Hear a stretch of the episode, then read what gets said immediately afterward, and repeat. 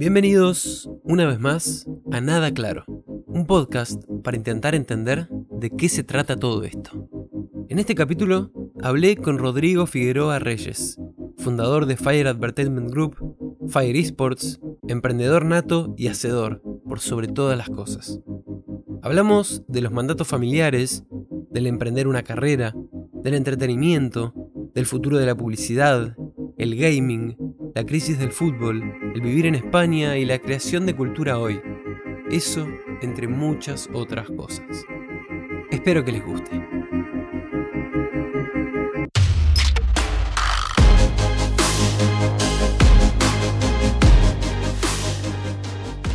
De todos los invitados me gusta pensar una palabra que nunca es una sola, pero una palabra sin la que sería como muy difícil explicar o, contar su vida, su trayectoria y, de qué se trata. Y en este caso, Rodri, hay una palabra que inclusive vos usás bastante, eh, que me parece que te define mucho, que es la anticipación. Así que nada, quería primero bienvenido y decirte si, si estás conforme y crees que esa es una palabra que, que te define. Sí, totalmente. De hecho, es bueno, es la que uso, la uso siempre como para, hasta en nuestra propia web del grupo nuestro de Fire Advertisement, está la palabra anticipación y cuando festejamos los 18 años va con eso. Una cosa buena para aclarar es que parece como que, viste, a veces cuando hablas de anticipación fuera como si fueras un gurú que mira el futuro y la verdad que la anticipación requiere más que nada de mucho esfuerzo, de, de estar ahí ser curioso, estar buscando y a veces machea una cosa con otra. las cabezas de los seres humanos son totalmente diferentes, por suerte, y, cada una, no hay una mejor que la otra, sino distintas. Y en mi caso la anticipación se da porque calculo que es un componente de mucha, como te decía antes, curiosidad mezclado con, con que yo creo que tengo un deseo de interesante trascendencia que va más allá del negocio, de la plata, de lo que sea. Me interesa mucho más, como digo siempre, que en la lápida diga, bueno, es un tipo que quiso cambiar el mundo antes que, que diga, eh, hizo crecer un 15% del PNL cada año. Sí, sí. Está, está buenísimo eso. Eh, y sí, es que me parece que además de, de, lo que es de lo que es Fire y, y cómo lo usás vos para los negocios, me parece que en tu propia vida fuiste muy de, buscar esa, esa, anticipación y de buscar ese, esa curiosidad, como decís vos, de eh, ir yendo de un lugar a otro, ves una tendencia decís esto, o ni siquiera antes de que esa tendencia, decís esto me parece que va a funcionar, esto me parece que en un futuro va a andar y, y sobre todo jugártela, o sea, eh, ¿vos sentís que eso lo hiciste a lo largo de toda tu carrera o que fue algo más posterior? No, me la jugué hablando con, amigos que tengo, colegas, viste, que laburaron conmigo en agencias, me recuerdan, porque la verdad que yo hay que me olvido, me dicen, no, vos no te acordás, pero tenías 22 años y fuimos a una reunión un día a Peñaflor y, y le dijiste a tal persona, habría que hacer esto y tres años después pasaba o, o, pelearte por alguna idea fuerte cuando todavía no te conocía nadie y te podían mandar al carajo y te miraban con cara de respeto. Yo creo que es una actitud, ¿no? Me parece que, de vuelta, ni cancherearla. Digo, me parece que es una actitud en la cual vos decís, justo ayer colgué un post de, una serie que acababa de terminar de ver, que es Halston, que es el diseñador de modas este, y lo que más me copó de la serie, más allá del reviente, los 80, el vestuario y todo eso que estaba buenísimo, lo que más me gustó fue que el pibe en algún momento su máxima reflexión fue, eh, hay que seguir tus sueños, ¿viste? No importa lo que hagas. Sí. Seguilo y hacelo. Y lo que más me gustó del pibe es que el pibe era un hacedor. Eh, drogadicto, al final, muy culto, todo lo que vos quieras, pero era un adicto total pero mm. el pibe no dejó de producir. Yo creo que esa es otra de las cosas que me parece que la anticipación con la producción es, es, un denominador común. Hay, que, hay, que, producir. sí. sí. sí, sí, porque al final hay, mucha gente que, en, todas las industrias, ¿no? En la publicitaria también, que, que habla mucho de todo lo que, hay, habría que hacer, lo que hay que mirar, los datos, la tecnología. Cada, cada década o cada año tiene su propia cosa que te dicen hay que mirar esto, hay que hacer esto. Pero, pero en ese caso yo también veo que vos no solamente lo decías, sino que, que lo hacías. Y, y, muchas veces hasta vos lo decías hacia atrás, era como, o lo decías mientras lo estabas haciendo, mismo con el gaming, con el, con el advertainment que es algo que yo te escuché, escuché por primera vez eh, decírtelo a vos. O sea, el advertisement que hoy se llama branded content y que vos lo hacías en, en el 2003, no sé, 2004, no sé qué, qué época, pero a mí me parece, eh, valoro muchísimo como de repente vos entendiste algo y giraste un poco el rumbo diciendo, para mí acá hay algo, eh, y no solo lo decías y salías en los portales diciendo hay que hacer esto, sino lo venías haciendo y lo seguís haciendo y eh, constantemente eh, ese rumbo como también lo seguís moviendo, manejando y con el gaming que también desde hace un par de años te empezaste a meter y ahora, eh, o sea, nada, me parece súper valioso eso que, que generás de ir viendo hacia dónde querés seguir y esa trascendencia a la que, que llamás de, bueno, ¿qué puedo hacer yo para cambiar las cosas, para cambiar el mundo o para, nada, hacer algo que esté bueno, ¿no? Y acabas de tocar un tema que la verdad que no lo había, lo sé, pero no, no lo había tenido en cuenta. Las dos cosas, hablemos primero del advertisement y seguimos con lo de los sports. Las dos cosas tienen que ver con, de alguna manera, mandatos familiares. Alguno heredado y otro que yo soy el padre, ¿no? El primero es, ¿por qué yo uno la palabra advertising con entertainment? Porque yo vengo de una familia de folcloristas, artistas, eh, pintores, músicos, escritores, etcétera, que son todos mis tíos, mis viejos, tíos abuelos, abuelos, son todos personajes de Salta, se han dedicado al folclore argentino, mi abuela. Yo me crié en una familia en donde para mí era muy común estar en una eh, en un show o en un canal de televisión o en lo que sea, y la verdad es que inevitablemente en algún momento iba a unir la parte comercial de la publicidad con la de Claro. Claro. Fíjate que ahí hay un mandato familiar y está bueno, tal vez es como yo logro yo unirlo, porque a lo mejor otro lo tiene adelante y no lo hizo, tampoco, ¿no?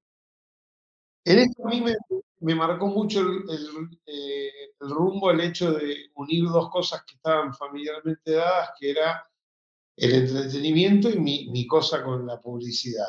El diferencial que vos nombrabas es esto de, tal vez vos decís, no podría haber dicho, bueno, advertisement, y en un título, uy, qué loco, y después no hacer un carajo. Después te tenés que sentar a hacer programa de televisión, montarle la radio a Coca-Cola, hacer eh, una carrera de autos, etc. Eso por un lado. Y cuando vas a lo de los esports, me pasó que es otro mandato desde el lado del padre de seguirlo a mi hijo desde que tiene nueve años, acompañándolo como, papá, no, como profesional, que a lo mejor era a los nueve años tenía que ir a una LAN party en once en Buenos Aires, y vos un pibe de nueve años con amiguito no lo puedes dejar en el medio de once, que decía, entonces me quedaba, mirar con otros padres, que que esto, y eso sí me, eso sí me fue pasando de ser inquieto, pero también empezar a ver cómo pasaba, porque yo lo llevaba a un lugar en donde a lo mejor hablaba con tres padres más y éramos 50. Al año siguiente éramos 200. Al año siguiente éramos 1000 y al quinto año era un evento de 4000 personas. Entonces yo dije, bueno, acá algo va a pasar. Sí, sí, sí. Y ahí montamos una empresa y charlándola con él, estuvo bueno desde chiquito, porque yo a él le sacaba data en el buen sentido de decirle, Jerónimo, ¿cómo ves esto? Y él me lo contaba primero como fan de otros, después como, como jugador y después ya como, hoy es una figura Jerónimo en su mundo, ¿viste? Sí, sí. hoy viene y me dice él, mira, está pasando esto, me pasa con, con las criptos, él está muy metido en eso y yo no tengo ni puta idea y viene y me dijo, mira, hace seis meses vino y me dijo, viene por acá. Sí. Mirala, ya él, ya él está pensando como un empresario. Y yo ni le pregunto eso, y no tengo ni puta idea, y ni siquiera es que me he metido. Y hace, no sé, un año atrás me dijo, viene por el Bitcoin, el Ethereum, y va a ser así. Entonces está bueno porque, yo qué sé, es como, sumando cosas de inquietudes propias, ahora se te suma tu hijo que tiene sus propias inquietudes. Claro. No, me parece, me parece está buenísimo también como vos lo entendés, o sea, como eh, desde la familia, desde lo familiar, desde lo que vos mamaste y percibiste durante tu vida, desde la música o lo que sea, como vos después, eh, o, tenías los ojos abiertos para decir, esto está, esto yo lo, lo puedo capitalizar. Y mismo me parece con ese paralelismo que haces vos con, con Jerónimo, decir, vos te estás dedicando a algo, pero de repente, por casualidad o porque tu hijo se va a algún lado y empieza en un movimiento, en vez de decir, no, esto es nada, esto es lo que hace él, lo que sea, decir, mirarlo con otros ojos y decir, pará, acá tal vez hay algo, algo interesante a explotar y a mezclar esos mundos. Porque no solo tenés Fire Esports, también eh, hiciste un documental de justamente eso, de la relación entre padres e hijos y, y el gaming. O sea, a mí me parece increíble eso. Eh, no, y que lleva Netflix, eso es más loco. en Netflix está. Netflix con Jerónimo, digo, ¿qué hacemos nosotros dos contando algo que nació un cuarto? ¿Viste? Claro. Es que, es que también por eso, y ahí, ahí lo conecto otra vez con lo que vos decís de realizar, de cómo también cómo vos pudiste convencer a, gente para ir haciendo todo ese tipo de cosas, o sea, ir a hacer el, eh, hacer el documental, porque hay muchos que se quedan con la idea, uy, qué bueno estaría hacer esto, pero vos fuiste, lo probaste, lo hiciste, lo, financiaste y ahora existe, es real y, y, ahí seguís con otras cosas y seguís probando y seguís eh, haciendo. Eh, eso está, está buenísimo, como, como de repente vos abrís los ojos y decís, acá hay algo y le dedicás y le dedicás y le dedicás. Y a veces, eh, no sé, me imagino que tendrás también muchas que no salen o, o todas son así. En todas no, muchas no salen, sí, muchas no salen y muchas las dejo yo en el camino porque me doy cuenta que también tampoco te podés subir a cada bondi, viste, como si fuera el fin del mundo, ¿no? Eso lo aprendés con el tiempo. Con respecto al documental, me gustaría hacer una pequeña aclaración que está buena, como en la mayoría de las cosas que uno hace. Sí. La verdad que los verdaderos mecenas o financistas de esta era son las marcas, ¿no? Entonces, así como nació lo del advertisement, yo que sé, el documental también hay que agradecerle, no sé, a la Cristina Bursaco, a Ander Pérez o a Santiago Pedro de Movistar, que ellos también tenían como una necesidad de comunicar otro tipo de cosas y hay veces que eso vos no lo podrías hacer si no te acompañará una marca como Movistar y que diga vamos para adelante. Pero lo mismo cuando vas a hacer una liga y te sigue Flow en Argentina, con Globan, con Aorus, con AMD y así sucesivamente, cosas. La verdad, las marcas son muy generosas, les sirve a los Coca-Cola de la vida también que te acompañan y otras marcas más. A todos ellos les sirve. Nosotros hace 10 años que llevamos adelante el proyecto de Coca-Cola en el entretenimiento. Sí. Con música, hacerle shows a Maluma, la radio Coca-Cola, etc. Y vos decís, es una transacción al final entre ambas partes porque te sirve a la marca y te sirve a vos. Pero las marcas podrían ser más, más eh, cuadriculadas y decir que no. Claro. Y la verdad que se han metido y, y, avanzan, ¿viste? La verdad que está bueno. Yo creo que las marcas son un fenómeno, hay que tener en cuenta. Las marcas hoy son un fenómeno absoluto que hay que, hay que prestarles atención, porque para mí todo lo que es la revolución del pop que se viene está dado por, la, de la cultura popular, está dada por las marcas. No hay que pensarlo como sponsors, hay que pensarlos como socios cada día más fuertes porque ellos tienen que conectar con las audiencias. Y no estamos hablando ya ni de, ni de publicidad ni nada. Las marcas tienen que conectar con audiencias porque venden, porque la vida es así, porque el consumo es ese, y nosotros tenemos el deber de saber hacerlos conectar de una manera menos invasiva. Claro. No, no, y eso está, eso es recontra valioso porque es verdad que el, mundo del entretenimiento o la cultura en general necesita eh, plata para financiar, para existir. Y, y, está bueno vos como también venís de ese background del, publicitario y sabés lo que son las marcas, lo que necesitan las marcas, el problema que están teniendo, y al mismo tiempo ves por otro lado el entretenimiento, el gaming, y decís, eh, marcas, dejen de hacer el spot de 30 segundos, de un minuto, de dos minutos, eh, o sigan haciéndolo, pero bájenle eh, a, ese, a ese esfuerzo y dedíquense a que los usuarios lo sientan partners, alianzas, ¿viste? sentir que la marca te está apoyando a vos como persona y no que la marca te está queriendo simplemente vender algo. Eh, me parece que es eso, o sea, la publicidad yo no creo que nunca vaya a morir, ¿no? O sea, es más, cómo, qué es lo que, lo que cambia tal vez. No, no va a morir, ni por casualidad va a morir, pero están pasando cosas, viste, que tienen que ver con, con, con que hay que ser realistas y entender de que vos le estás hablando a un nuevo público.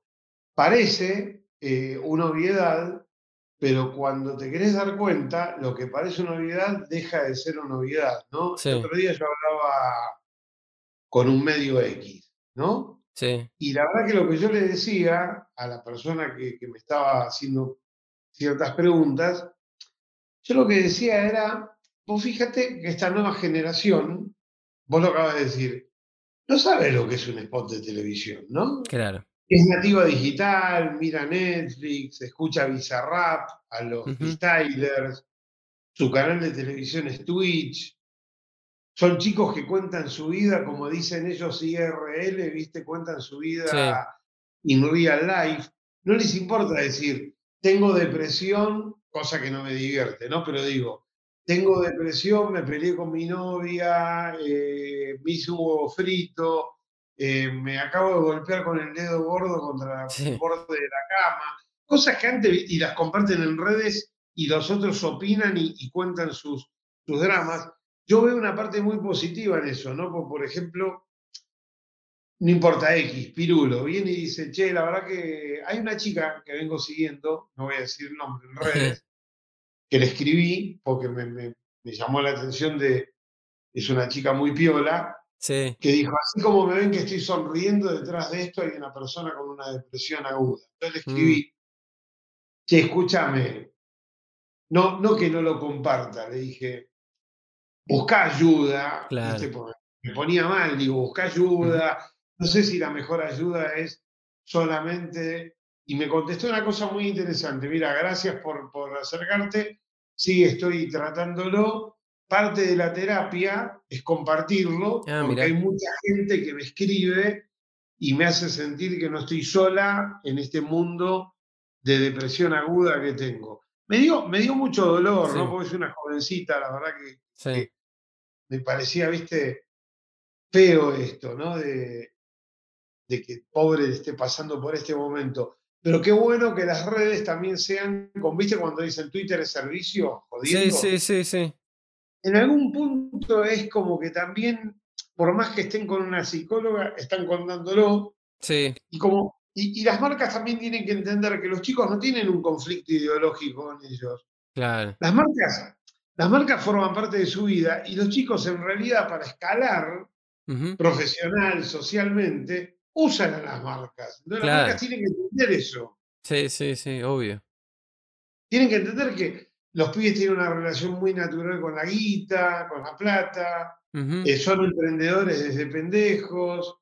Eh, la pandemia ya la vivían antes, antes de, vivir la pandemia, su vida ya era parecida a la pandemia porque mm. ellos producen, juegan y todo desde las habitaciones. Hay una cosa medio de, de, que los pibes son como se llama, antisociales. Sí. Ay, ay, yo pensé que era solo mi hijo y también en las redes me doy cuenta de que los pibes son así. ¿Qué crees que te diga? Sí. no, me parece, es verdad. Y a ver, yo creo que también es algo medio de fruto de lo que es, nada, el mundo actual y, y, tampoco me parece que esté tan bueno eso, eh, porque digo, así como todos lo tuvimos que experimentar el año pasado, estando encerrados o cada vez más, viste, con nada, eh, menos contacto con la gente y todo. Eh, creo que sí, pasa mucho con las nuevas generaciones que que son mucho más hacia adentro, que son mucho más, ah, o sea, que la depresión y la ansiedad son mucho más comunes o más visibles o más amplificadas, pero también porque creo que cada vez falta... Son productos de eso, sí, sí, mucho producto de eso.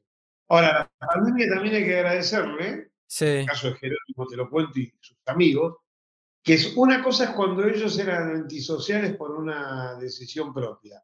Pero la pandemia les vino a imponer ser antisociales. Entonces se hizo el contrafáctico, ¿viste? Que es, mm.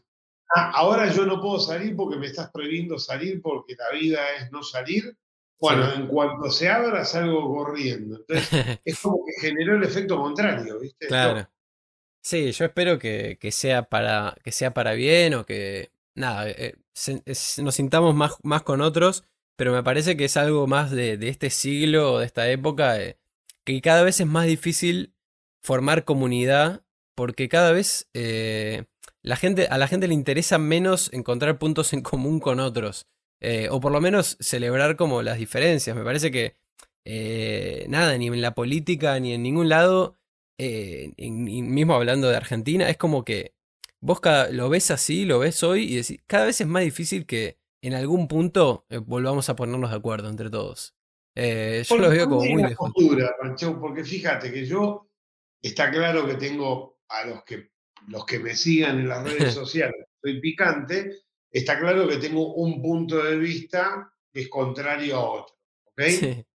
Pero me pasa también, que ahí me empecé a dar cuenta, por eso me gusta mucho el fútbol, porque yo la picanteo hincha de River, la picanteo contra los de Boca, nos cagamos todos a trompadas, entre comillas, entre Río y Boca, pero al rato somos todos amigos. Eso me gusta del fútbol. No hay una grieta jodida. Cuando River se fue a la B, tuve más cantidad de hinchas de Boca, amigos, diciéndome no puedo creer que se hayan ido a la B.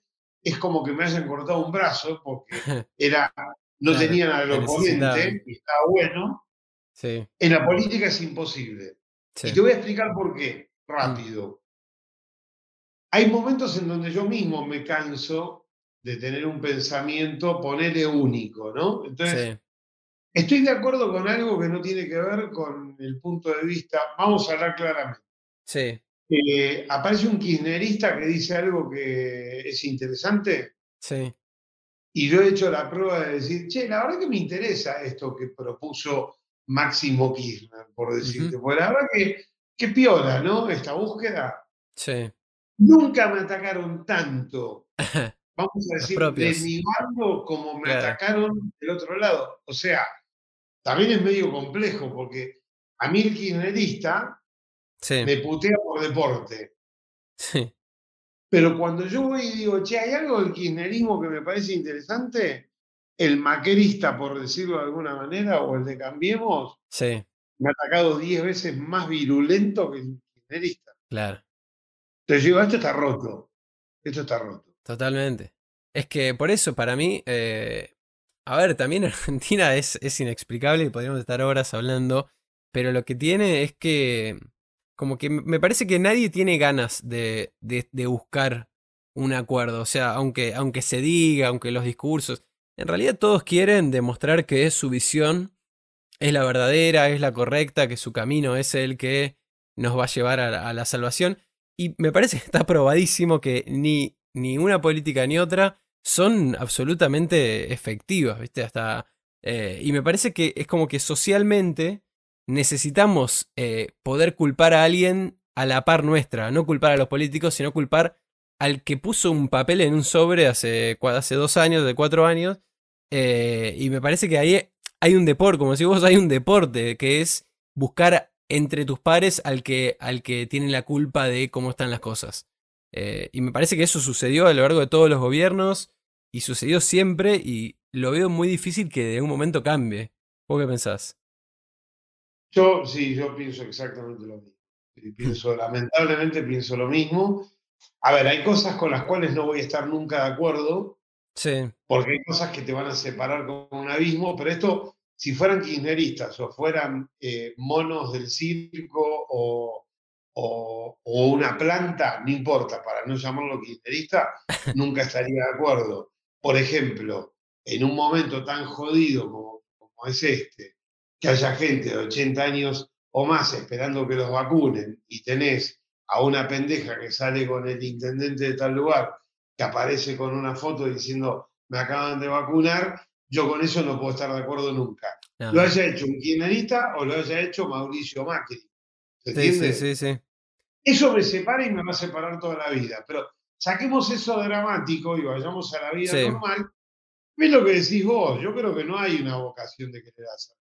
Yo creo que es mm. negocio ser contra. Sí. Y llevarlo a los medios. Ponerle mm. que un medio asume un presidente, porque pasó con Macri, vamos a hablar claro, Macri, pero no por defenderlo a Mauricio. ¿eh? Sí. Esto para que veas que está rota para mí la sociedad. Los medios hoy, Clarín, Nación, el que sea, están en contra del kirchnerismo y lo estuvieron siempre, por una cuestión ideológica. Ahora, cuando subió Macri, le hicieron la vida imposible también. Y la lógica era, che, bueno, sube uno de supuestamente del barrio de Clarín y de Nación. No, era negocio ser contra también, para lo cual yo creo que todo está roto, porque ser contra es más negocio, entre comillas, que buscar puntos de encuentro. Hay un mm. pibe, es un periodista, se llama Gonzalo Asís, que está, está viviendo en Madrid justamente ahora. Sí. Y sacó un podcast que se llama Tendiendo Puentes. El otro día yo hablaba con él y me dice, ¿sabes quién lo escucha? Yo, los dos que acabo de entrevistar y tenés más, porque, porque a nadie, le interesa escuchar a dos personas que están totalmente, la mujer de masa con una mina de Cambiemos. No, no les interesa. Mm. Prefieren eh, que el podcast sea Caguemos de trompadas a Jorge, Rial. Y, y, los que están en contra de Jorge Rial van a estar todos escuchando para ver cómo le pegas a Jorge Riel por decir un Sí, sí, bueno, en las redes es todo eso, o sea, al final no garpa ser, eh, estar, mm, eh, de no saber, no garpa estar en el medio y decir, mira, la verdad es que yo no sé si esto está bien, esto está mal, eh, esto que dije, que dijo el de tal partido me parece bien, esto que dijo el del opuesto también, eso no garpa, no garpa en ningún momento. y te putean más, quizás, como, como decís vos, te putean más así, diciéndote, no, sos un tibio, ¿cómo puedes pensar de un lado? Eh, esto si vos pensás otra cosa. Eh, y a ver, yo creo que está un poco en, la esencia humana, no, poner, eh, no poder ponerse de acuerdo, pero al mismo tiempo me parece que, o sea, eso también te lo conecto con, con lo que es, lo que cuesta formar comunidad de personas hoy en día y con lo que cuesta también para los adolescentes poder encontrarse y, y conectar desde, desde algo en común. O sea, no sé, yo lo veo lo veo complicado y me parece que también eh, es como que tampoco podemos esperar que la política resuelva eso. Eh, si, si no es desde la sociedad, no es. Y nada, así de difícil es eh, encontrar en la sociedad algo que una a la, a la gente o que diga, bueno, por lo menos vamos para este lado. y nada, y en el medio después tenés un mundo que se va toda la mierda, ¿viste? o si no se va toda la mierda por la gente, se va toda la mierda por un por un, alguien que se come una sopa de murciélago, ¿no? Sí, pero fíjate que también pasa en la comunicación, ¿no? Mm. La publicidad mismo, lo veo en los esports también. A ver, son comunidades que a lo mejor tratan de ir un poquito más para adelante. Pero contame, sin dar nombre ni apellido, contame cuántas veces te hablaron mal del otro. Mm. En una reunión privada. Es como un deporte, ¿viste? Sí. Eh, ¿Viste tal campaña? Sí, pero el pibe este medio boludo, no sé qué. Y la verdad es que lo dicen nada más que para joder. el laburo es bueno. Y vos no tendrías por qué andar diciendo de, no, pero este, ¿sabes qué? Me contaron la última que se la cagó la novia. Mm. Si la cagó la novia, Si estamos hablando de un laburo. en la mayoría, como decís vos, es es, propio del ser humano el, tender a estar eh, en la vereda de enfrente.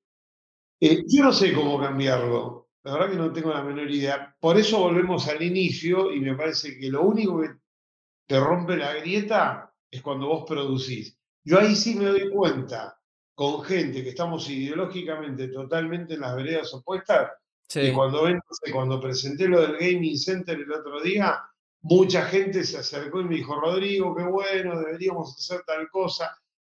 ¿Y sabes a qué me lleva esto? A que la Argentina es un país muy hablado. Entonces, Ujú, cuando está muy hablado, terminás justamente en las redes hablando pelotudeces. Y Claro, cuando, la Argentina y el mundo, ¿no? Este es muy hablado. Y cuando sí, vos te pones a producir, ahí es donde dicen, che, qué bueno, mirá, tengo esto, eh, ¿qué te parece? Mirá, este lugar claro. lo hago para eventos de odontólogos, pero lo podría meter para los esports, ¿te parece bien? ¿Te parece mal? Yo qué sé, me parece que Claro. el, el producir une. Sí, totalmente. Sí, sí, la acción eh, al final habla, habla más que lo que, que lo que habla la gente que habla de, la- de las acciones. Y, y es verdad eso. Esos son los políticos, ¿no? Que para no, andar, no, no quedarnos en esto, digo, el gran problema de la acción en la política es que cuando uno está accionando, critica, el otro critica, y cuando se va del poder uno, el otro aprovecha lo que accionó el anterior para decir, bueno, inauguro el hospital, che, hijo de puta, Claro, el otro estuvo laburando cuatro años y vos a los dos meses estás inaugurando un hospital de cuatro años y le hiciste bullying durante cuatro años. Es el único rubro donde veo que la acción también sí, divide. ¿viste? Es sí, raro. La política es rara. Pero sí. bueno. A ver, es que en realidad tanto la política como cualquier cosa en la vida, uno, para justificar su, su manera de, de opinar o algo, eh, siempre vas a encontrar lo que... O sea, justificaciones vas a encontrar para lo que quieras. O sea, hasta para las peores cosas de, de la humanidad las podés justificar de alguna manera. El tema es que eh, si vos eso solo lo estás pensando en cómo defenderte vos, o sea, la justificación la usas solo para defenderte vos y no para construir algo para, para una sociedad, para, una, para un país, para una población o para un grupo de gente, eh, ahí sí que la rueda no, no, no gira. Si, si lo único que estás buscando vos es justificarte vos y culpar a otro y diciendo, eh, pero me dejaron esto. eh, me parece que como contás vos también en el, en el mundo del, del trabajo y la, la publicidad y de todo es, mira, vos cuando te pones a hacer, las cosas empiezan a suceder. Eh, cuando te pones a hacer esto, de repente te van a surgir nuevos proyectos para el año que viene, para nuevas cosas. Ahora, si vos te quedás criticando eh, que el cliente me dice tal cosa, o que no le podemos hacer otra, eh, que a veces, obvio, la queja está... Eh, todos nos podemos quejar de todo, ¿viste? Mismo, hasta de las cosas que salen bien, te podés quejar diciendo, uh, pero acá podríamos haber hecho esto mejor de repente, nada, cuando te pones a hacer cosas, cuando te pones a, más allá de la queja, más allá de la gente que está en el medio, más allá de lo que están en contra, eh, las cosas hechas están hechas. Eh, y lo dicho se, se- no, desaparece, ¿no? A na- nadie se acuerda de lo que se quejaba alguien. Pero de las cosas que están hechas es imposible olvidarte. Porque quedan, claro. Por eso los arquitectos, viste, son, a mí es una profesión que siempre eh, le tuve como una sana envidia, porque existe la sana envidia. El arquitecto tiene su obra perdura, ¿viste? claro, Bueno, también como un, como un director de cine o un músico. Sí. Son obras que quedan y que perduran. Es un poco la crítica que le hago, por eso el salto hacia buscar eh, meternos en los contenidos o, Mm, o hacer cosas físicas, ¿viste? Como un gaming center o, o ahora que estamos por lanzar una revista. Son cosas que vos decís, che, exceden un poco y empieza a ser algo que trasciende. ¿Qué es lo que uno busca también, ¿no? Sí. Eh, dejar una huella. Pero de vuelta, no por, por, por vanidad, me parece que es de vuelta, por producir. Ujú, Y es eso, va por ahí. Sí, totalmente. Em, me interesa, vos eh, estás acá en España hace cuánto tiempo, un año y medio, dos años. No, un poquito más. Estoy Mm, desde, la verdad que llegué, me volví un, dos meses a Argentina, pero llegué en octubre del 2018. sí. ¿Y no habías vivido nunca fuera de Argentina? No, nunca. ¿Te cambió alguna man- algo de, de cómo ves Argentina el hecho de vivir afuera?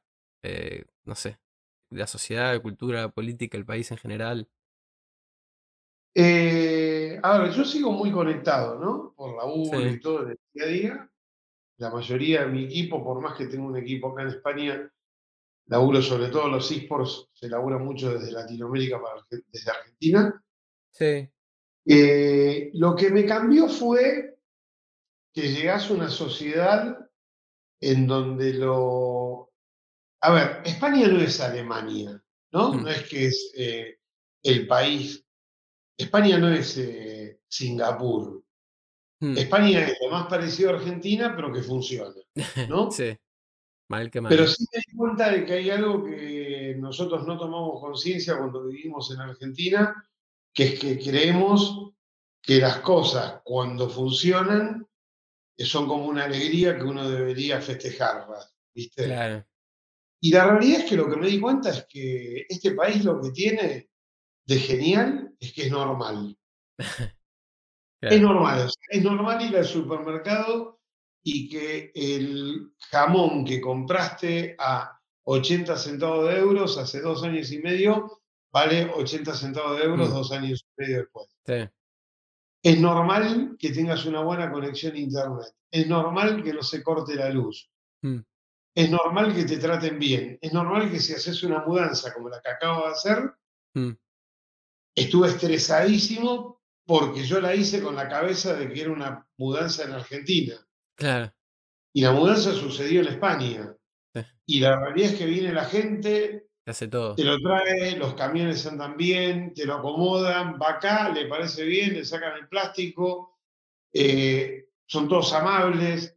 Entonces al final dije, puta, me estresé yo más por lo que tenía en la cabeza que por Claro. lo que iba, por lo que fue. Mm. Lo que más extraño de, o lo que, o lo que más me gusta de vivir acá es justamente eso. Es que es la normalidad es Claro. un bien escaso en la Argentina. Sí. Y vos vas a decir, acabo de nombrar cinco cosas que parecen una estupidez. Sí, Internet, no importa la luz, que no suban los precios, no es inflación, que no se hable del dólar o del euro. O sea, vos sabés lo que es estar en un país, bueno, vos vivís acá, pero sabés lo que es estar en un país que nadie dice no, porque el euro que está cotizando, no, tenés el Claro. euro, pagás el euro y se terminó. Sí. Por lo general hay cosas que tienden a la baja. El otro día salió este, el Ouigo, que es el- la nueva El línea tren, sí.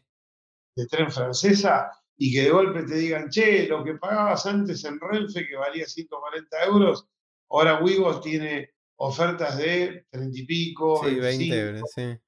Yo digo, ¿qué onda? Nos estuvieron cagando. No, pero digo, más allá de eso, que obviamente como era, como era un monopolio te ponían el precio que querían, pero también hay que, hay que aplaudir al mismo gobierno Claro, que que es una permite. compañía española y dijo, ¿sabes qué? Dejó entrar una francesa para que le cobre más barato a la gente.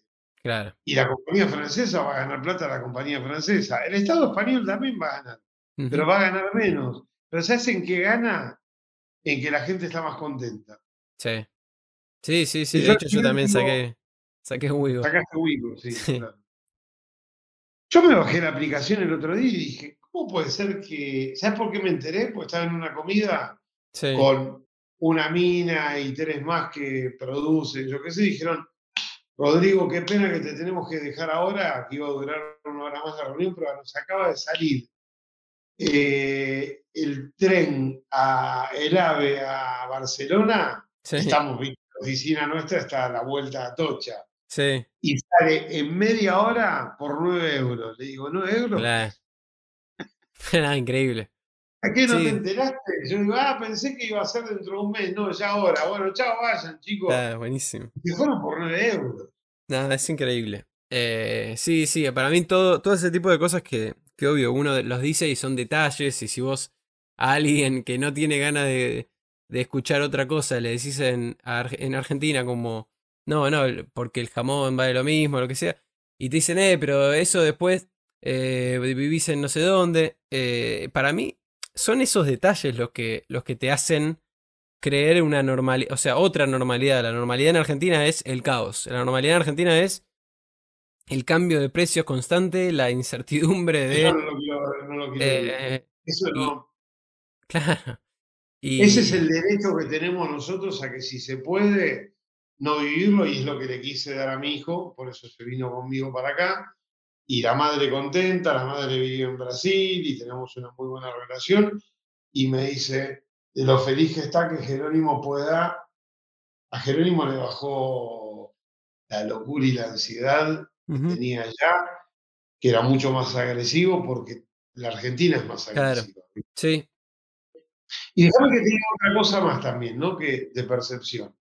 Yo estando en Madrid, eh, con el tema de los esports, por ejemplo, negociamos con los publishers de los juegos que jugamos en Latinoamérica y ahora que desembarcamos también con Liga, la liga nuestra acá en España. Sí. Me pasó que, por ejemplo, la Fire League, que es de Counter-Strike, negociamos con Valve, que es, la, es el publisher eh, del Counter-Strike. Pero después eh, hicimos un acuerdo con la Blas, que es como si fuera la Copa del Mundo del mm. Counter-Strike, para traer equipos latinoamericanos acá, que son daneses. O ahora empezamos con la Farming Simulator, que es una liga de agro que es divertida del campo, mm. que es loca, distinta, y el publisher que es Giants es eh, suizo-alemán. Y estamos negociando con un publisher japonés para una de fighting y otro que es también alemán para uno de Sim Racing. La verdad que lo que me llevó es a pensar que el mundo es mucho más accesible estando sentado en Europa que en Argentina. Porque en Argentina los mismos daneses nos dijeron, la verdad que nos sorprendió la profesionalidad que tienen los latinoamericanos, porque ellos nos ven como latinoamericanos, aunque yo esté sentado acá, que si no me hubiera llamado de Madrid, no sé si te hubiera dado la licencia para operar en Latinoamérica. Es jodido lo que te estoy diciendo, ¿no? Sí, sí. Pero una vez que estás ahora en Madrid y lo operan en Latinoamérica, me doy cuenta de qué, qué prejuicio que teníamos nosotros los daneses de creer que un argentino no iba a poder operar esto. Y la verdad, es que te lo digo ahora con, con toda la humildad del mundo, el qualifier nuestro y los equipos argentinos que van a competir son los que más le traen cantidad de espectadores. Es una locura el hype que tiene. Y ellos vienen y te dicen, yo no puedo creer la locura que nos trajeron ustedes de Latinoamérica en base a audiencia concreta, no es Z. No es Z el equipo argentino. El partido más visto de la Blas hace un mes atrás fue el de 9Z, todo el mundo. Entonces vos te pones a pensar y decís, qué locura eso, eh, ¿cómo se llama? Que, un equipo argentino genere, no sé, 350 mil espectadores. Y a lo mejor dos equipos, eh, uno europeo y otro americano, generaron 100 mil menos. ¿Por qué? Porque el latinoamericano está muy loco en el buen sentido. ¿Viste cuando llegaron los Rolling Stones? Sí. Y llenaban un estadio y los Rolling Stones decían, pero yo, voy a, voy a un un show y nos lleno más de 15.000 personas en Europa. Claro. Sí, sí, Pero voy a Argentina y lleno la cancha de River, ¿viste? En el mundo online eso está absolutamente multiplicado. O sea, ves, ves inclusive hasta los, los creadores de. Hasta los youtubers españoles, o Ibai, por ejemplo, tiene mucha más audiencia en Latinoamérica que en España. O sea, por, básicamente porque en Latinoamérica hay más gente, pero, pero a mí me parece algo interesante lo que está pasando con, con Madrid y con España, como puerta de entrada a Latinoamérica para, para, el primer mundo, no sé, como para... Yo se los digo a ellos constantemente, nuestro, nuestro grito de guerra es el Latin Power to the World, y al principio ellos decían, bueno, pero es muy bueno para los latinoamericanos para conquistar, y, yo mismo les vengo diciendo, muchachos, acá en España, claro. súbanse al Latin Power, ¿por qué? Porque España es mucho más latino que europeo, finalmente. Claro. Y lo que decías vos de Ibai, Auronplay o, o de Gref, estos son números que yo vi. 75 mm. O 80% de la audiencia es latina. Claro. Sí, así, sí, de, Así, de, fuerte, ¿eh? Sí, y está bueno, está muy bueno cómo, cómo conecta eso, o sea, cómo, cómo Ibai conecta con los argentinos, cuando mete chistes de, Argentina, de cómo putea, de, o de Messi, o algún agüero. Eh, me parece que hay algo interesante ahí que, que sí es verdad que ahí también se está formando como una comunidad interesante, o sea, así como por el otro lado decía que no, por este sí está bueno como la comunidad latina o de Sudamérica en, en Internet sí es como un ejército, ¿no? Como la Cosco Army, pero, pero que de algún modo ahí hay algo, un sentimiento común. Claro, claro. Ellos, ellos lo quieren llamar más Hispanoamérica, que está bien. Sí. Hay poco de habla portuguesa, porque Brasil es como si fuera un mundo aparte. Si bien Brasil convive mucho en lo deportivo, porque hay mucha pica entre Argentina y Brasil en el counter, Sí. sobre todo en el Counter Strike, ¿no? Y en el Fortnite también, etcétera. Brasil está mucho más avanzado, obviamente por, por, por tecnológicamente y porque es un mercado gigante de guita. Pero el fenómeno de Ibai o de Gref o Auronplay en Brasil no existe. La lengua. Así como vos tenés un Gaules, que es un streamer de Counter-Strike brasilero, que sí es conocido en el mundo de habla hispana. Es como si fuera hoy el, el caster más Sí. grosso de Counter-Strike del mundo y es brasilero, ¿ok? En volumen, de vuelta, la Blast lo contrata Gaules para que Gaules transmita, porque saben que al final Gaules va a terminar transmitiendo para todo lo que es Hispanoamérica completo, que te genere un hype. Hay momentos donde la Blast tiene 150.000 personas conectadas y Gaules tiene 350.000, a ese nivel. Mirá, es increíble. Los números son, son una locura. ¿Qué, qué, qué Los números son una locura, y para terminar ahí el Sí. de redondear, nosotros venimos, yo sobre todo vengo de un mundo en donde antes era el rating, Ibope, que ahora es cantar. Bueno, 30 puntos de rating, y eran unos a- 650 aparatos conectados en Capital Federal y Gran ¿ok? Hoy el rating es el que te tira Comscore real. Te Claro, guste o no te guste, este es el real, este es el que te tira Twitch. claro. Este es el rating que está. Vos Sí. vas y sacas un screenshot de lo que fue el último streaming y no podés mentir. Es lo que hay. Claro. No, eso está, es increíble. ¿Cómo, cómo una revolución para las marcas, bueno, ¿viste? Claro, eso, eso te quería preguntar. ¿Cómo crees vos que impacta, igual no tanto en las marcas, sino en, en, en la realidad en general? O sea, este tipo de, de líderes de, de opinión o, de, o con mucha influencia, tal vez del mundo del gaming o lo que sea, ¿cómo crees que de algún modo impacta en, la, en los que lo siguen, no solo a nivel de entretenimiento, sino de algún otro modo? Desde, no sé, la otra vez escuchaba, por ejemplo, eh, o leía un, hilo en Twitter que hablaban de eh, que un, un padre le preguntó a su hijo si prefería conocer a Ibai o a Messi, y le dijo Ibai, y ahí le fueron contestando en ese hilo un montón de padres preguntándole si preferían conocer a su, a su streamer preferido o a X jugador de fútbol, y todos les hablaban de ese, de un streamer o le hablaba de eso. O sea, ¿vos cómo, cómo crees que está impactando en la realidad o en los pibes o en los nenes de hoy de las cosas que quieren hacer de grandes, lo que van a generar después de cultura, si se van a dedicar al, al entretenimiento o si van a seguir más un mundo tradicional. ¿Cómo lo ves vos eso? Esto es, como lo, esto es como lo profesional. No todos van a llegar a ser Messi, ¿no? No todos pueden llegar a ser Ibai. Pero te lo voy a dar con un caso concreto nuestro. El caso este de, hablando de Ibai, el caso de Netflix que hicimos Mm, con Ibai. ¿Cómo impacta en la cultura? A mí no me había pasado hasta ahora, con una campaña publicitaria nuestra, tradicional, nunca, que me llamaran gente que no tiene nada que ver con el rubro. Y fíjate lo que pasó. Nosotros hicimos el caso este del unboxing de Ibai, el Sí. unboxing de, de Coso, y me pasó que yo colgué el post en LinkedIn, por decir algo, y dice, bueno, hicimos esto, la verdad que nos fue muy bien, estos son los datos. Y tuve, bueno, a uno lo conoces, mm, a Juan Quintana, que es amigo de tu viejo, sí, que es abogado, y Sí. me pasó también con otros que nada que ver, me- amigos míos, de decirme, boludo, esto lo hicieron ustedes en tu agencia, porque porque mi hijo ayer estaba saltando en el sillón enloquecido, claro. diciendo, mira esto, que la Play. Entonces yo digo, impacta en la vida real, en serio. Sí, sí, sí, sí. Porque con un spot hoy, lamentablemente, y el que nos vaya a escuchar, lamento decírselo, muchachos, ya no pasa lo mismo que pasaba antes. Claro. Por una cuestión lógica. Antes vos solamente podías ver la vida a través de un televisor y hoy la ves a través de 500.000 dispositivos. Que da la casualidad que un Ibai está mucho más adentro de esos dispositivos que en la tele. Y fíjate lo que pasó el otro día con Gustavo López. Gustavo Sí, López, que lo- estuvo vivo, ¿eh? para mí, la gente lo puteó a Gustavo López, pero para mí Gustavo López fue muy inteligente.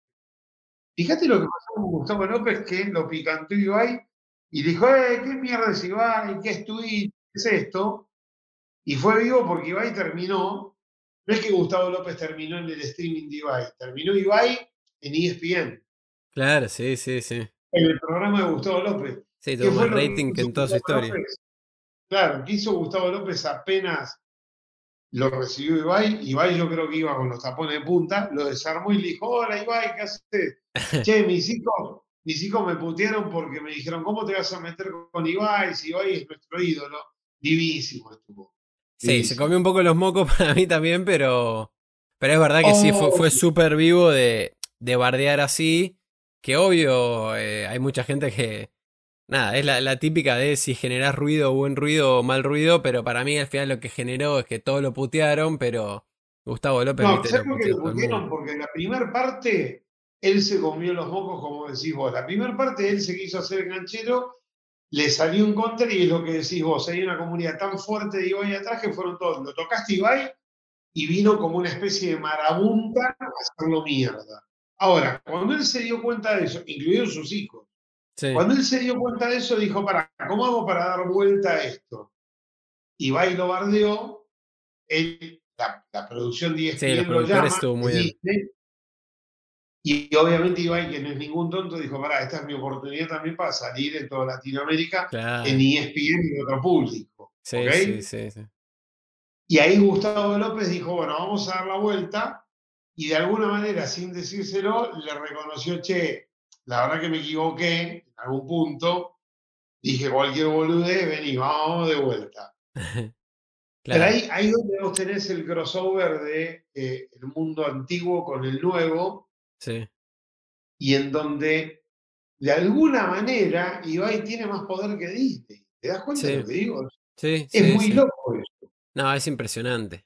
Eh, me parece. Y encima, a, ver, a mí me, Ibai me encanta, sobre todo porque se ve que hace las cosas como con muy buena intención. O sea, se nota lo genuino. Creo que en esta época, sobre todo de eso, de los, de los streamers o de la gente que mu- muestra tanto de su vida, que es imposible no saber si, si todo lo que está mostrando al final, si son unos hijos de puta o si son más o menos buena gente. Eh, pero es verdad, o sea, el poder que tiene este tipo Y él es muy creativo. es una Viste que le locura. inventa cosas todo el tiempo, siempre se está superando. Sí, O el otro fenómeno de masas, el pibe este de Gref, cuando hizo, cuando lanzó su skin, que Sí. ni él imaginaba que iba a pasar esto. Hablemos de un número. 2.400.000 personas concurrentes, o sea, en el Mm. mismo momento conectadas. increíble. Contámela No, en no, internet. Contame eso, o sea, sí. porque No, cuando ni vos la mirás- final del mundial. No, por eso, cuando vos mirás al final de la gente que pasó, fueron, no sé, 12 millones de personas pasaron. Mm. Entre que vinieron, se fueron, quedaron. El pibe llegó un momento que ya lo estaban saludando este Buga que ganó el Mundial de Fortnite, lo saludaba a Ninja. ¿Por qué? Sí. Porque estaba generando un trending topic a nivel global Claro. que era tan, tan, tan grosso que se empezaron a sumar un montón de otros streamers para decir, bueno, esto es un evento global que hay que estar. Sí. El pibe rompió el récord, pero él había, lo había roto un mes antes con 700.000. Bueno, Mm. esto es, casi lo cuadruplicó. Esto también lo que hay que tener en cuenta es, no va, no va a pasar todos los días, porque no es una cosa todos los días, pero un pibe como, como Auronplay, Auronplay se conecta y tiene 150, 170 mil personas conectadas Mm. jugando al, al- al GTA. O Sí, sea, sí, es, sí, sí. es delirante lo que No, pasa. es. Sí. Eh, nada, es, un- es el mundo que tenemos hoy que es verdad que muchas veces es como intentar negar eso o, o lo que está pasando, pero, pero gente como vos de decir, no, no lo voy a negar, o sea, está sucediendo esto, me quiero meter, o sea, aunque te metas como observador, de decir, acá hay algo, está pasando, y después por el otro lado tenés la marca que tiene no sé cuánta gente dedicada a hacer un spot de 30 segundos que para que lo vean tiene que pagar y la gente lo primero que estás buscando es el la cruz, ¿dónde está la cruz para, para sacar ese, ese spot que te está molestando, interrumpiendo con lo que con lo que querés ver? O sea, me parece que eh, la publicidad, y tal vez en los 90, en los 2000 o durante mucho tiempo, era algo que tal vez tenía ciertas partes donde a la gente le interesaba verlo, le, le llamaba la atención, decía qué interesante los creativos, la, propaganda no, de era también, Pancho. Fíjate que hoy cuando vos entras esto no, no, podías opinar. Y hoy vos te metes en Twitch y la hinchada, la tribuna de Twitch es el chat. Claro. Sí, sí. Entonces los pibes pueden estar, aunque, aunque pase a toda velocidad, los pibes pueden estar diciendo lo que quieran y en algún punto sienten que están interactuando. Ahora, todos estos streamers, incluido desde, mi hijo hasta terminando en Ibai, aunque vos no lo puedas creer, están mirando lo que pasa, es de locos. Aunque pasa 300 kilómetros por hora, tienen agudizados los sentidos de que están viendo y alguien les tiró un bardo y lo levantan y dicen, ¿qué dijiste vos para ver? Claro. Sí, sí, sí. Por eso funcionó también Twitch en plena pandemia versus el fútbol. ¿Vos te diste cuenta el drama del fútbol, el básquet o el tenis en pandemia? No, de audiencia, lo que pasó. Ah. sí, es una locura.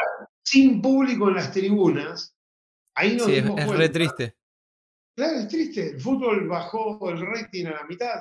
Mm. Tuvieron que devolver plata en la Champions League a los anunciantes, no cumplieron con las metas que tenían. Hoy están pidiendo a gritos, muchachos, hagan volver a la gente, porque la gente es el verdadero... ¿Y por qué Twitch fue un éxito? Porque la tribuna de Twitch es el chat. Claro. Sí, y ahí está Sentís que estás con otros compartiendo eso que estás viendo. Cada hay locura. Hay algo, ¿viste? El pibe que está jugando, cuando vos ves cualquiera de estos streamers, se hypea, ¿por qué? Porque ve que al lado hay gente que o le está tirando mierda, o le está tirando agradecimientos, o le ponen. ¿Viste cuando ellos dicen, bueno, ahora todos vamos a poner un uno, y ves que el chat se pone todo número uno? Sí, sí, sí, sí. O corazones o lo que sea. Hay un fenómeno. Sí, un sentimiento colectivo. Sí, sí, y está bueno también como no solo observarlo, sino intentar cómo, cómo buscas eso en, a la hora de nada. cómo generas contenidos o qué o hacer comunicación, o hacer plataformas, o hacer lo que sea, pero entender eso que está pasando y que la gente necesita, sea online, sea offline, pero sentirse ahí como en, en la masa, ¿no? En la, en la comunidad y en el, el hacer en cosas en conjunto. Me parece que la era de la, de la individualidad o así eh, ya es algo, es algo que, queda, que queda viejo y que ya no va a, sobrevivir mucho tiempo más. Eh, pero bueno, nada, es un. Es el mundo que, que, pasa hoy, que al mismo tiempo pasan de todo en, en una semana y, y, cambian las reglas de todos los días, ¿no? Eso es interesante. Eso es una parte de que cambia, cambia, cambia, cambia.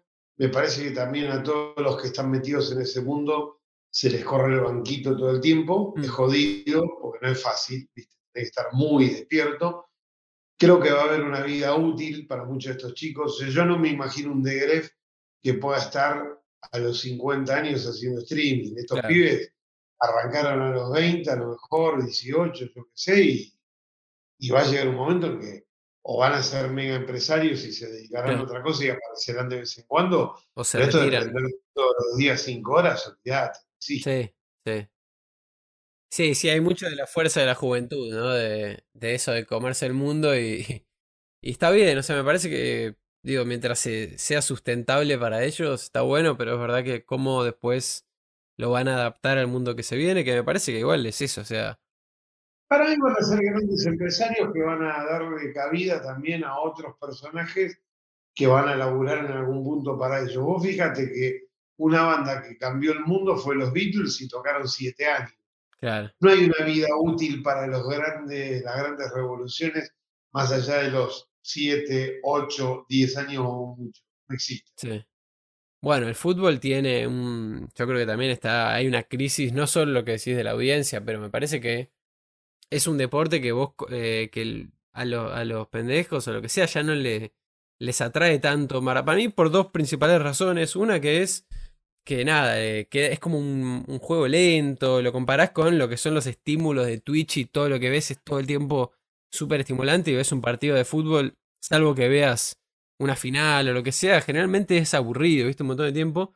Y otra cosa para mí es que la televisión, en su afán de eh, prohibir o, limitar los derechos que pagues, que pagues, hay, mucha, hay muchos pendejos que nacieron y no tenían el fútbol gratis todo el tiempo en la tele. Eh, y eso de no, de no ver fútbol también te hace no conectar con eso. O sea, yo conecté también con el fútbol porque veía Teis Sport, veía la liga italiana y francesa, eh, la Premier League, todo el día estaba viendo fútbol. Eh, si vos un sí, chico... Pero, vos, sos, vos, sos, vos sos pendejo, sos claro. 30. Sí. Y de pedo sos de una generación que todavía hasta ahí y sos futbolero. Sí. A mi hijo, que es hincha de River, no lo agarrás viendo un partido de 90 minutos. Claro. No, no. Es que por eso, en la, economía de la atención, el fútbol algo va a tener que cambiar para. bueno, el otro día lo viste a Florentino Pérez. Florentino Pérez, que para mí es un, un crack, el viejo, cuando lanza la Superliga Europea, para mí es una, una bomba de ensayo, ¿no? O sea, o bomba de humo o una bomba de ensayo. La verdad es que yo creo que él sabía que eso no iba a prosperar. Logró dos cosas. Una, que es muy inteligente, logró que la Champions League le duplicara la plata aérea al Barça de lo que pagaba. para, empezar, para que se calle la boca. Y segundo, plantó la semilla que dijo, bueno, algo que vamos a tener que ver es el fútbol, lo que decís vos ahora. A mis nietos les aburre y dice, y yo que soy un tipo mayor, a mí también me aburre vernos. Sí. ¿Y qué tiro ahí? Ya cuánto falta para que te digan los partidos de fútbol ahora van a ser cuatro tiempos de 20 minutos como si fuera el básquet, que el tiempo muerto existe, que vas a poder parar para que hable el director técnico, hable con el equipo, de que te van a meter porristas, que van a meter show, que van a meter esto. Más parecido al fútbol americano, sí, sí, sí. que durará a lo mejor cuatro o cinco horas, pero es un show. Claro, sí, sí, sí. Es que es eso, es la, cómo haces una experiencia memorable porque es verdad que hoy en día cualquier. Nadie ve un partido de fútbol sin estar viendo el celular. O sea, por lo menos un, rato me parece que. Es una patada en los huevos. O sea, yo estoy viendo un partido de fútbol. Hoy me voy a quedar despierto para ver a River. Sí. Aparte que lo quiero ver.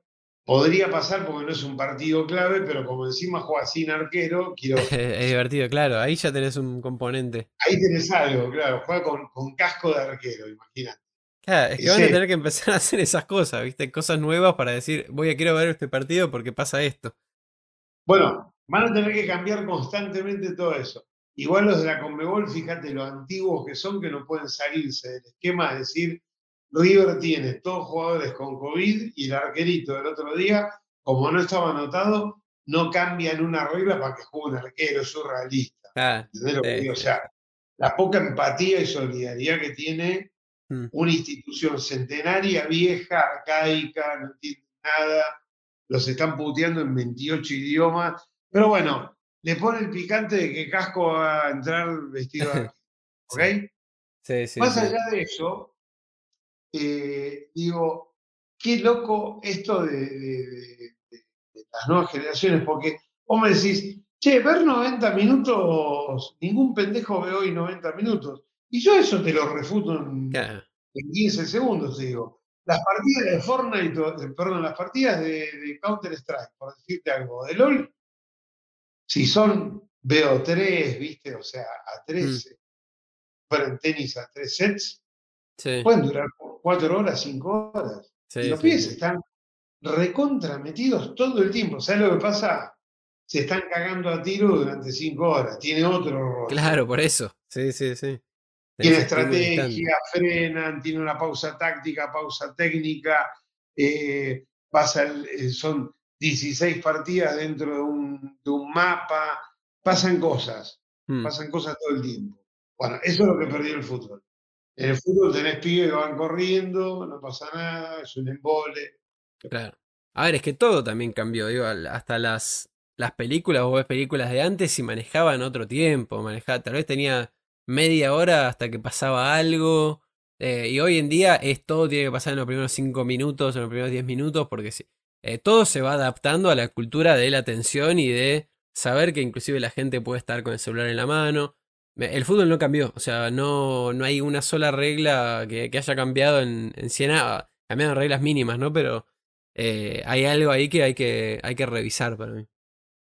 Yo comparto plenamente y fíjate que vos vas al cine y a lo mejor no te ves una película de 90 minutos, Mm. o la ves porque no te queda otra, pero vos en tu casa con Netflix a lo mejor te ves un capítulo atrás del otro y estuviste viendo cuatro Cinco películas a la vez, ¿viste? O Sí, sea, sí, sí, el tiempo no es una medida, es mentira.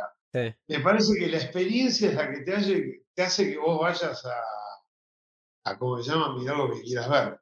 Esa es la realidad. Sí, sí, es el estímulo y el como el restart constante, ¿viste? Como termina, empieza, termina. e, Es, por eso funcionan ahora mucho más las series que las películas.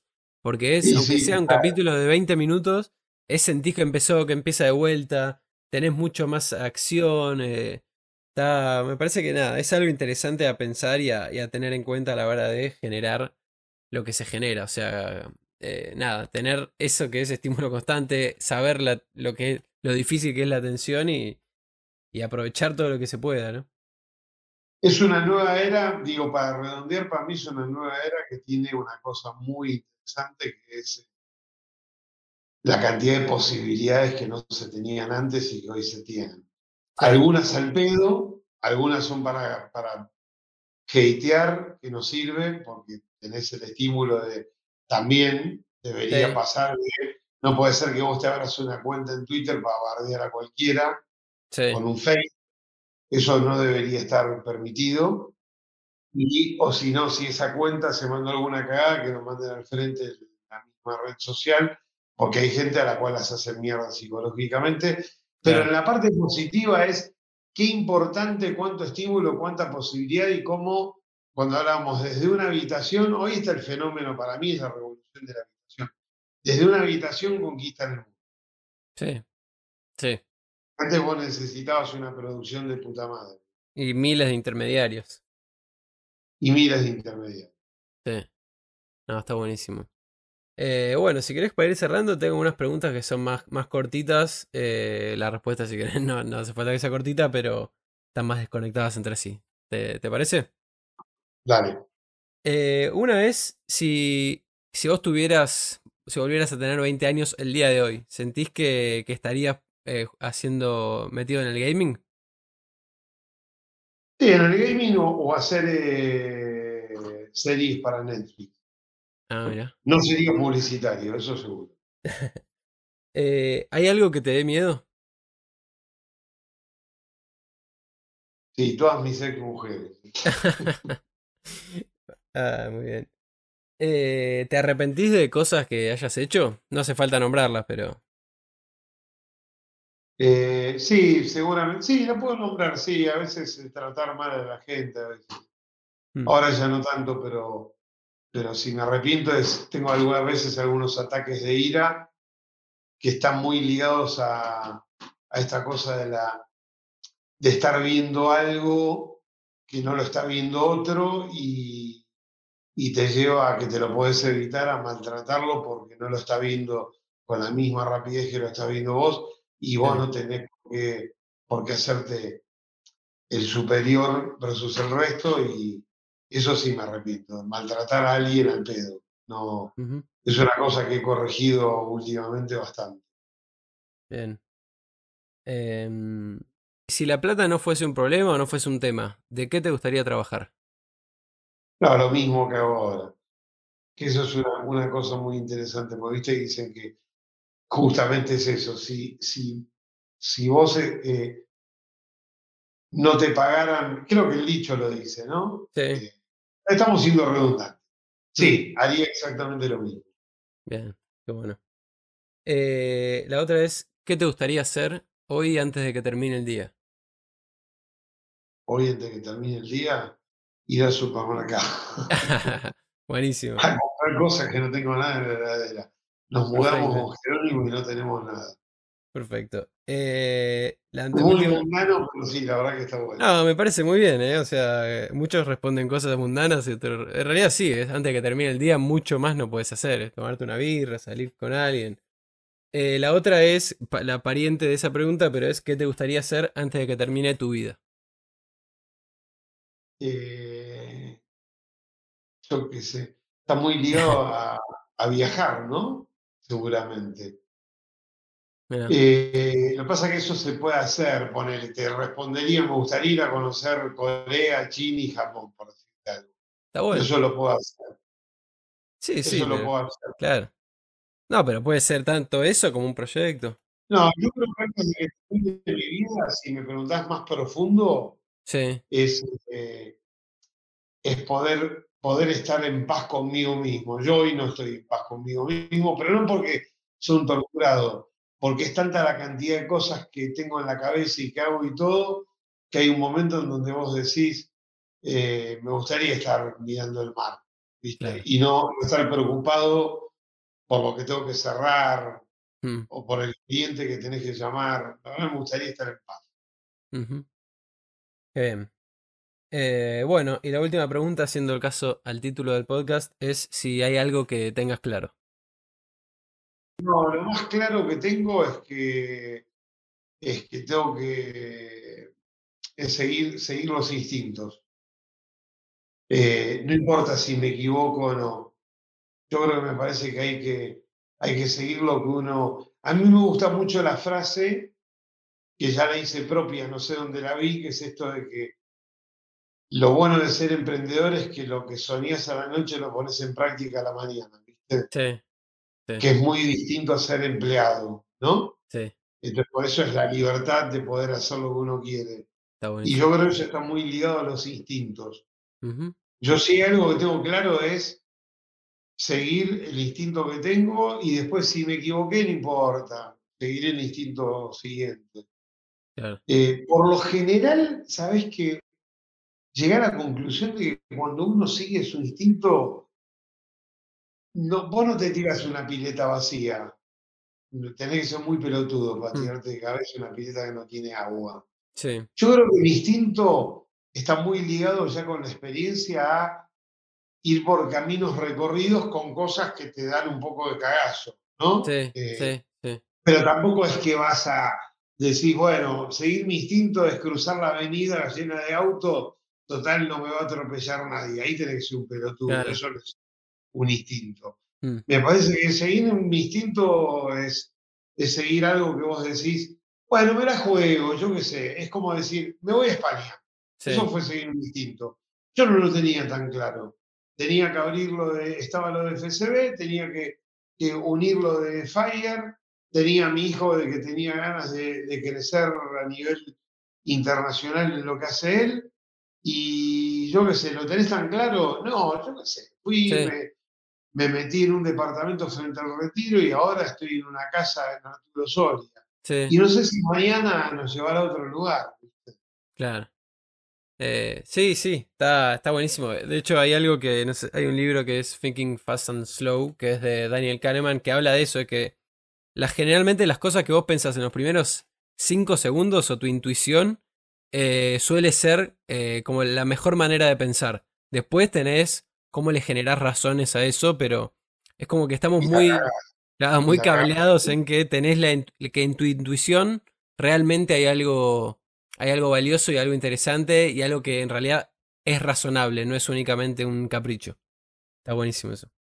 Comparto, sí, sobre todo con las ideas que nosotros hemos visto durante mucho tiempo, que la mejor idea es la que le presentaste a un cliente y es muy posible que después de que la manosearon 250 veces, los grandes engendros salen justamente de no haber respetado Claro. la intuición inicial, ¿no?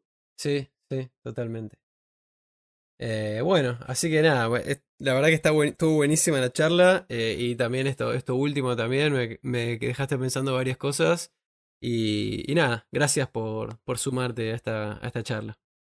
No, gracias a vos y te dejo con una sola cosa que, que leí el otro día que me pareció espectacular, Dale. si le suma o no le suma, que es un concepto nuevo, no sé si es nuevo, pero que lo llaman ahora que se llama el growth hack, ¿no? Sí, Hackear, hackear rápidamente el crecimiento.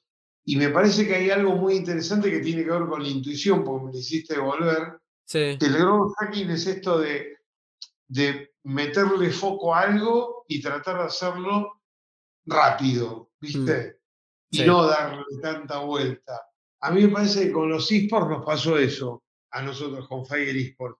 Mm. Hicimos growth hacking desde septiembre del año pasado y con una primera liga empezaron a aparecer 200 millones de cosas. Como te lo dije al principio del podcast, con mi hijo de socio, con Jerónimo, me ayuda mucho, que, él, él, tiene muchas ideas y todo. Y esto de a lo mejor, viste que se juntan dos generaciones, ¿no? Uno que tiene muy claro, como Jero, que tiene muy claro en la cabeza cosas que están pasando y a lo mejor yo le aporto la experiencia de, y, las posibilidades de traer guita con marcas, etcétera, y de poder ir y hackear la Matrix. Me parece que gran parte del crecimiento se está dando con esto, de que vos digas, che, ¿cómo hicieron para que de golpe van a poder hacer seis, siete ligas, una revista, un premio, eh, un canal que ya tiene casi 75 mil seguidores en Twitch y todo se dio en seis meses. No son seis meses, son mis 30 años de laburo y son los 12 años que Jerónimo está metido en esto de mm. jugar Club Pero a veces esto lo agarras y decís, hagámoslo ahora, ya. Para mí eso es muy importante, porque si te pones a pensarlo mucho, terminas teniendo miedos y todo. Para cerrar, yo lancé la Fire League el año pasado encerrado en abril. Una liga de 300 lucas de costo. Cualquier otro te hubiera dicho, vos estás en pedo, ¿cómo lo vas a hacer? dije, vamos, hagámoslo. Gracias a que nos matamos para quedar en un punto de equilibrio, esa liga es la que nos abrió las puertas de todo. Buenísimo. Entonces, si yo le tuviera que decir a alguien, sigan sus instintos, hmm. y no solo eso, también, yo qué sé, viste, puede ser que te salga la mitad de lo que pensaba. Ya con la mitad es un éxito. Sí, sí, totalmente. Sí, el hacer y el seguir instinto y el hacer vale más que, que cualquier otra cosa. Es eso. Bueno, gracias por la invitación. Bueno, gracias, gracias a vos nuevamente y nada, ahí estamos. Muchas gracias. Vamos a